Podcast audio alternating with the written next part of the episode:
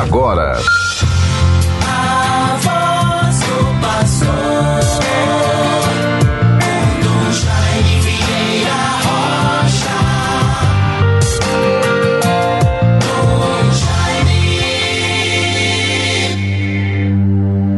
Que toda a terra se prostre diante de vós, ó Deus, e cante louvores ao vosso nome, Deus Altíssimo. Salmo 65, versículo 4. Bons ouvintes todos, paz e graças, Deus os favoreça. Estamos vivendo esta segunda-feira, 16 de janeiro de 2023. Todos tenhamos a felicidade de recebermos e de nos sentirmos abençoados por Deus. Todos somos seus filhos e filhas, irmãos uns dos outros. Busquemos ao Senhor. Certamente nesse tempo que nos envolve o mês de janeiro, as atividades vão se restringindo àquilo que é o essencial. Às vezes, ao o sistema das férias coletivas em alguma repartição, meio expediente, quantas pessoas viajam, uma família se organiza para ir ao Juazeiro, ao Canindé, fazer a sua romaria, ou se deslocar para outra região, visitando um parente, familiares, tudo isto é muito significativo. Oxalá que todos nós, nestes momentos vividos, quem está no seu veraneio, quanta coisa agradável, lugares muito aprazíveis, reuniões, bons papos, vinhos, tanta coisa boa. E como isto faz parte da vida humana, e normalmente quando alguém compartilha um pouco momentos muito bons, um, é um, um reencontro com pessoas muito queridas, um grupo de amigos, uma visita que vai se efetuando, uma, uma providência, ou melhor, uma celebração festiva, tantas coisas positivas. E quando nós temos a possibilidade de estarmos mais à vontade, mais quietos, mais livres de tantos afazeres e obrigações, como é bom louvar e bendizer a Deus por esses dons recebidos. E é muito importante que nestes momentos nós possamos agradecer identificar, portanto, louvar a Deus por aquilo que nosso Senhor indicava e constituía como o cêntuplo, aquilo que Ele nos dá a mais do que merecemos. Normalmente, quando nos dedicamos, quando temos um espírito fraterno, quando vivemos a sensibilidade para com os mais desvalidos, às vezes são situações de penúria, de sofrimento, de carências básicas para um doente, para uma família. E é preciso que nós, cada vez mais no tempo de hoje, onde tudo é mais fácil, onde as possibilidades estão aí, onde as condições técnicas de providências, de serviços, da ciência, tudo muito perfeito, tudo preparado, planejado para facilitar a nossa vida nos proporcionar conforto, eficácia, modernidade, enfim, quantos bens que estão aí à disposição para a humanidade.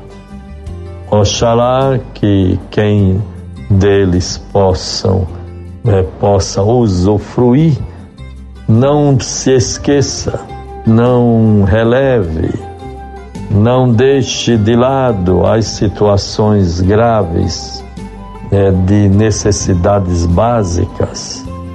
Devemos agradecer a Deus por tudo que Ele nos concede, podermos estar bem, felizes, em paz, vivendo os momentos agradáveis, tenhamos sempre a atenção, a sensibilidade para com aqueles que estão sem o mínimo necessário para cuidar da sua vida. Que Deus sempre nos favoreça, nos ajude. Se tivermos esta sensibilidade, certamente receberemos mais ainda. Então, quem partilha um pouco do que tem com quem não tem, quem se sensibiliza com outros em situações tão difíceis, normalmente Deus recompensará. Quanto a nós, a vivência da nossa vocação, quem deixar pai, mãe, irmãos, casa, família, bens, terras, tudo por causa de mim, receberá cem vezes mais e ainda a vida eterna.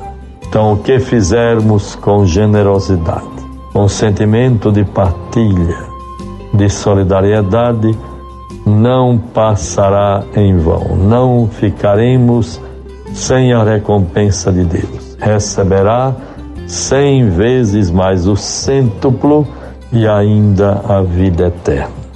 Pois assim, bons ouvintes todos, guardemos a palavra de Deus para nós, Deus nos favoreça. Eu disse que neste programa falaria um pouco de alguns livros que me acompanham nesse período de recesso e eu estou vendo aqui um livro muito interessante Coronelismo, Enxada e Voto.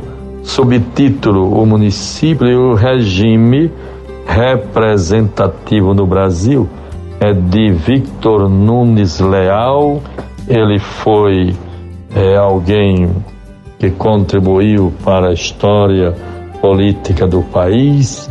Nasceu em Carangola, Minas Gerais, em 1914 bacharelou-se pela Faculdade de Direito do Rio de Janeiro em 1936, advogado, cientista social, jornalista e professor, foi ministro-chefe da Casa Civil durante o governo de Juscelino Kubitschek, de 56 a 59, e ministro do Supremo Tribunal Federal, de 60 a 69 após ser aposentado compulsoriamente pelo regime militar, voltou a exercer a advocacia. Morreu no Rio de Janeiro em 1985. Aí são referências para que possamos entender um pouco o nosso Brasil. Atualmente, todos nós certamente devemos nos voltar para tentarmos entender o mundo de hoje, as situações mais adversas e os desafios que enfrentamos. Guardemos a palavra de Deus para nós nesta segunda-feira. Vejam, bons irmãos e ouvintes, terei a satisfação e alegria, mesmo ainda no tempo de recesso, me deslocar para Natal e assim estarmos logo mais à noite em São Paulo do Potengi. Ali terei a alegria e a graça de, junto à comunidade de São Paulo do Potengi, o Padre Ramos, atual pároco, o sucessor né, do Monsenhor Expedito, ali podermos celebrar pelo aniversário de falecimento do Monsenhor Expedito Sobral de Medeiros. É uma tradição já a missa, a celebração, a memória em cada 16 de janeiro de cada ano. Assim estaremos logo mais à noite em São Paulo para esta celebração pela memória em sufrágio da vida eterna, em homenagem à memória, à vida, ao testemunho do Monsenhor Expedito. Procuremos participar, Deus nos fortaleça sempre. Mas o Evangelho nos diz assim através de Marcos 2, 18 a 22. Ora, os discípulos de João e os fariseus jejuavam. Por isso foram lhe perguntar: por que jejumam os discípulos de João e os dos fariseus, mas se os teus discípulos não jejuam? Jesus respondeu-lhes: Podem, porventura, jejuar os convidados das núpcias, enquanto está eles com o esposo, enquanto tem consigo o esposo, não lhes é possível jejuar. Assim, guardemos esta resposta, procuremos entender bem o que Jesus nos fala, quer dizer sobre isto.